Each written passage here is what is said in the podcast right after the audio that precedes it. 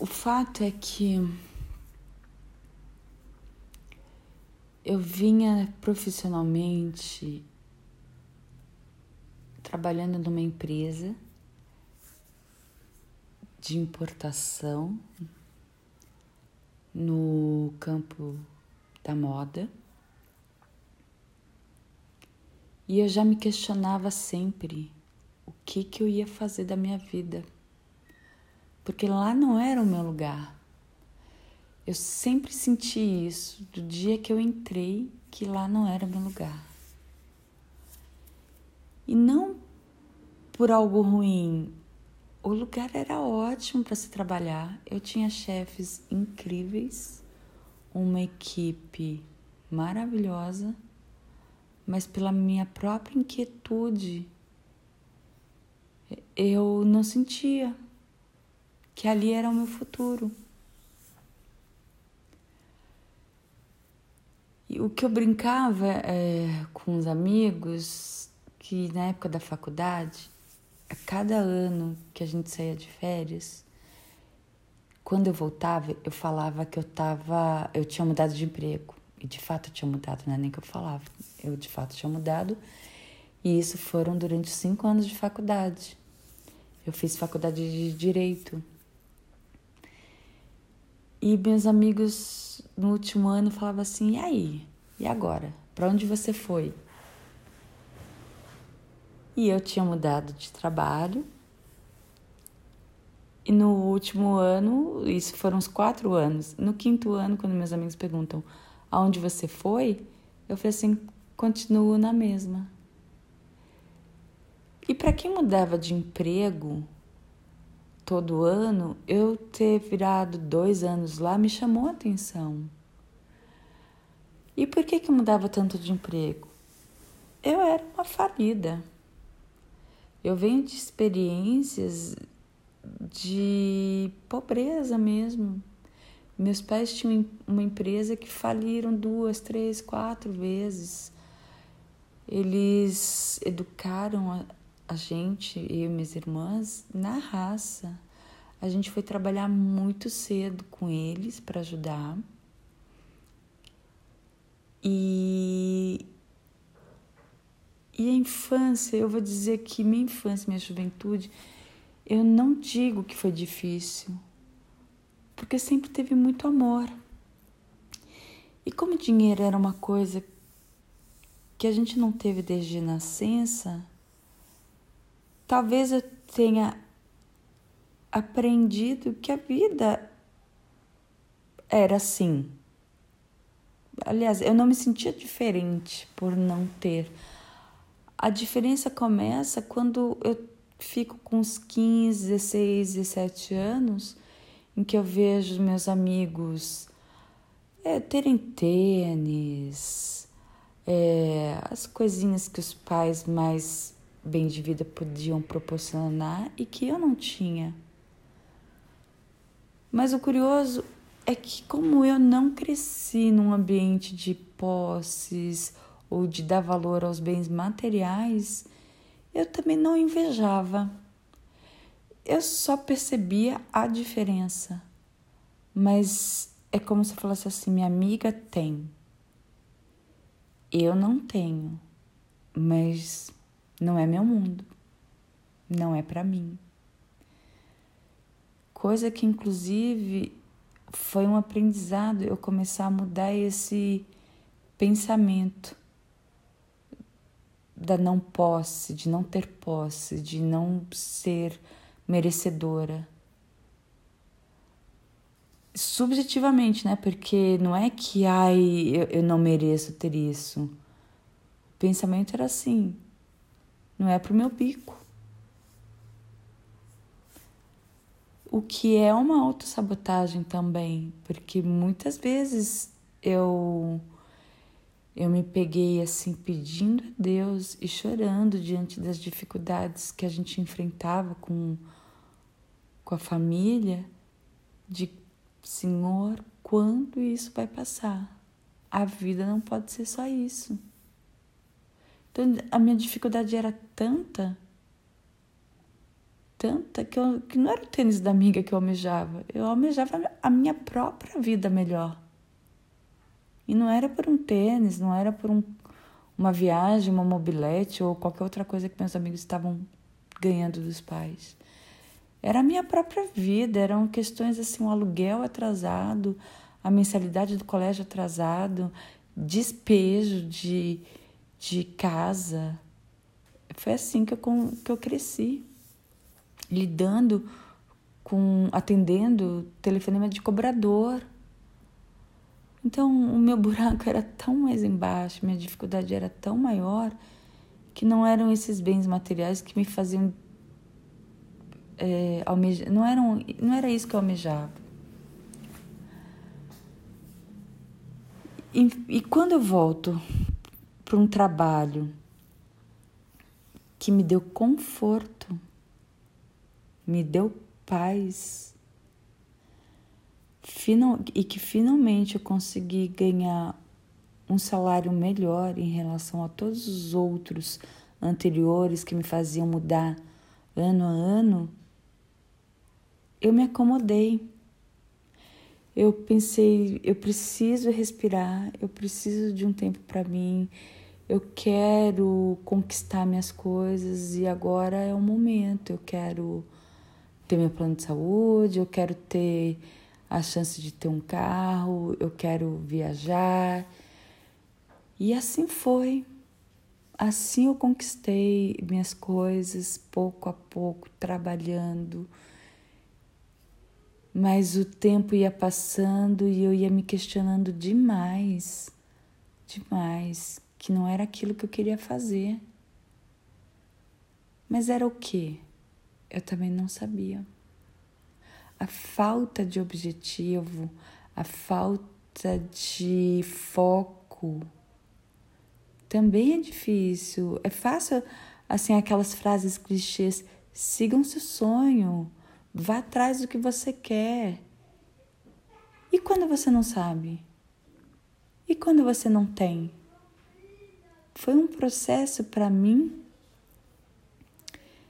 difícil, porque com dois anos que eu estava conquistando o que eu queria, quando eu finalmente eu consegui respirar e me acomodar, ter paz, não atender telefonema de cobrador, não ter que mudar de casa loucamente, eu, eu, eu me cobrei estar num lugar que eu não me via para frente.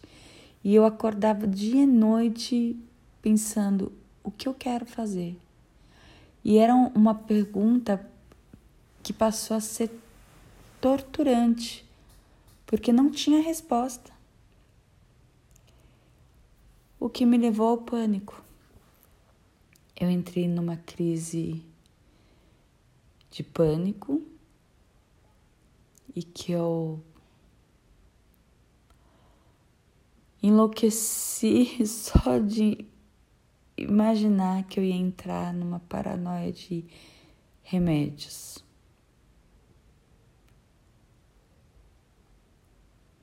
Bom, mas sobre a crise de pânico eu vou falar depois, que também é um capítulo à parte na minha vida. E o que eu quero dizer é que nesse último trabalho, para eu não enlouquecer, eu aprendi a gostar dele. Já que eu não tinha uma resposta para as minhas questões, eu comecei a falar assim: bom, o que, que aqui me traz de bom? Comecei a guardar dinheiro. Comecei a viajar, principalmente porque eu tinha terminado um namoro e precisava me encontrar no mundo. E a falta de dinheiro aqui me fazia trabalhar muito. E era naquele períodozinho de férias, que, era, que eram 15 dias, eu precisava ser dona de mim integralmente. E isso eu me descobri viajando, sozinha, num lugar desconhecido onde eu pudesse me desafiar, saber quem eu era, sem muletas de amigos, família, sem lugares confortáveis onde eu já chegasse e, e soubesse como funcionava e lugares familiares que não me provocassem. E porque eu fui me descobrindo em viagens, ficando feliz com o que eu estava conquistando até materialmente, carro, guardando finalmente meu dinheiro. Eu fiquei, eu tive que assim sossegar meu facho na minha autocobrança, que aconteceu com dois anos nesse emprego, e adormeci. O tempo passou e foram 17 anos. 17 anos em que, em 2019, quando descubro a doença do meu pai e ele vai internar e ele vai fazer a cirurgia e eu própria não tinha morando com meu pai e com a minha mãe, eu própria não tinha percebido a dificuldade dele em comer, ele perdendo peso, a fraqueza dele. Eu, me question... eu começo a me questionar. O que eu me questionei com dois anos de trabalho, eu passo a me questionar de novo. O que eu quero agora para frente? Agora já se passaram 17 anos. Foi um tapa na cara. Foi um. O sininho do despertador tocando. E eu que já estava estudando as terapias integrativas, por conta de uma aproximação de uma pessoa que eu conheci anos antes, de uma amiga, é, é, era minha amiga, mas conhecida, de balada, assim, de se encontrar na rua. Aí, em um dado momento, ela tinha viajado e quando ela volta de viagem, a gente se aproxima e nos tornamos realmente muito amigas. E foi ela que falava para mim que eu tinha que fazer algo nessa área, porque eu ajudava muitas pessoas com que eu falava com os meus conselhos e que eu própria tinha salvado a vida dela em muitos momentos. E aquilo me despertou. Eu fui atrás, comecei a estudar e abracei as terapias integrativas. Eu me descobri nesse meio, eu me, eu, o que eu fui estudar eu, eu, eu comentava para meus amigos, eu não sabia que existia curso para ser eu, porque o que eu aprendia era o, o que eu era, o que eu vivia, era o meu modo de pensar, era o meu modo de agir. E no ano, em 2019, quando a gente descobre a doença do meu pai, mais ou menos em março, o câncer efetivamente, eu tinha voltado de viagem em janeiro e pensado assim: esse vai ser o último ano que eu fico aqui.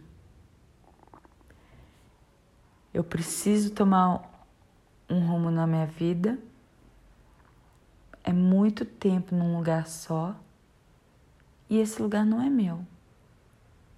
O dia que as donas quiserem fechar, elas fecham. E eu agradeço, mas não tenho nada disso aqui. E, e é curioso, né? Porque é aquele ditado que você não aprende por amor, você aprende na dor. E ali eu tenho certeza que eu fiz a minha escolha por amor.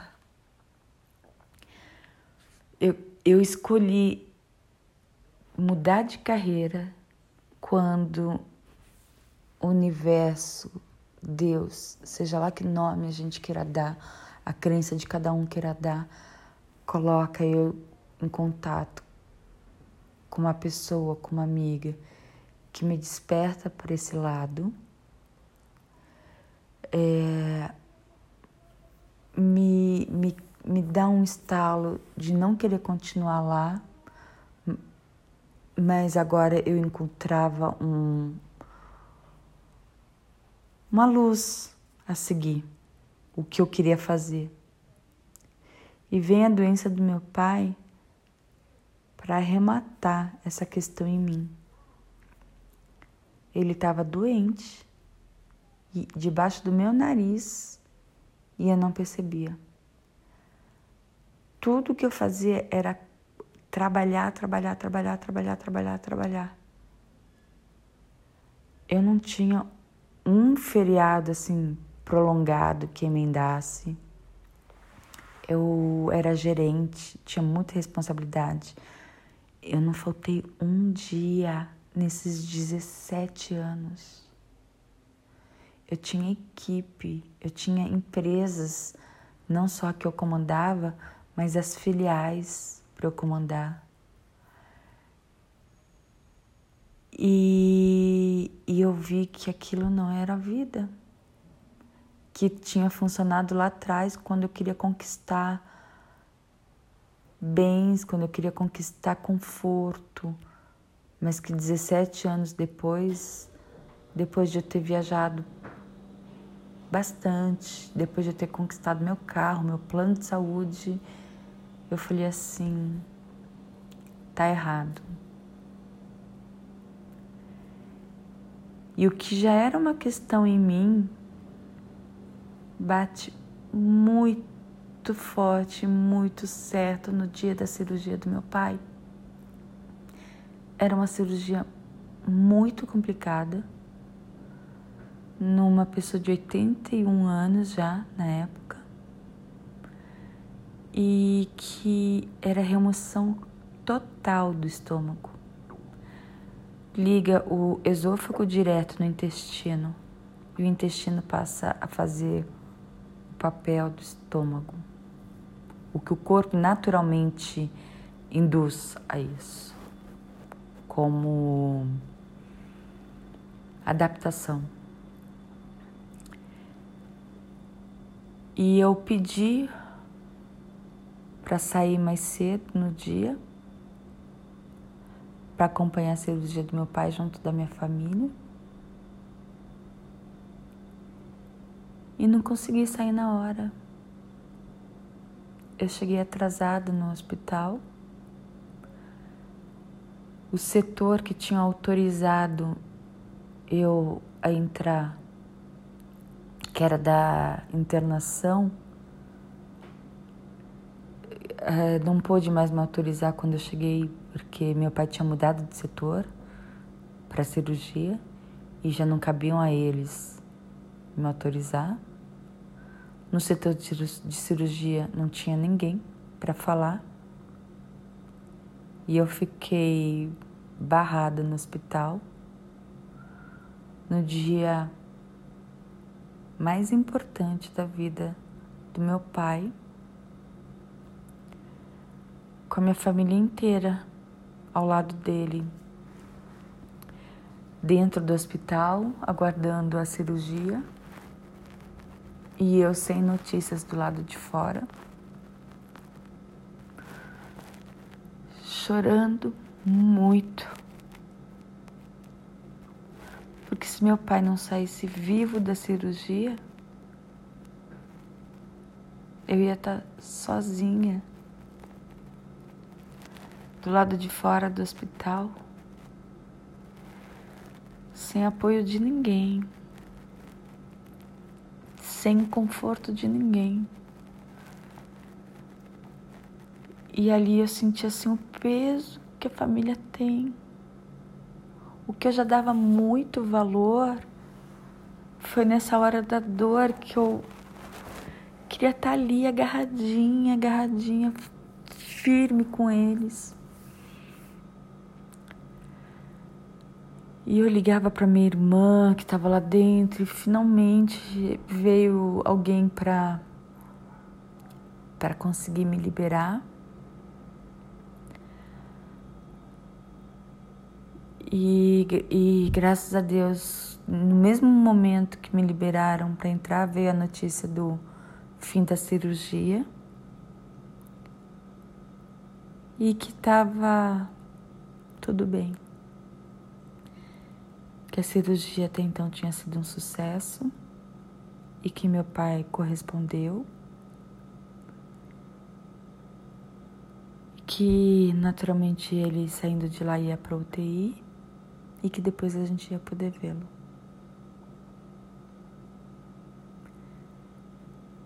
E me ver. Hoje eu consigo falar um pouco desse momento, mas me ver sozinha, chorando no saguão do hospital, com a possibilidade de perder meu pai, foi crucial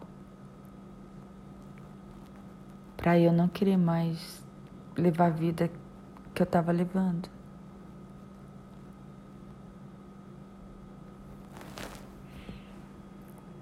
E é isso. O que se sucedeu depois da cirurgia, eu conto numa próxima.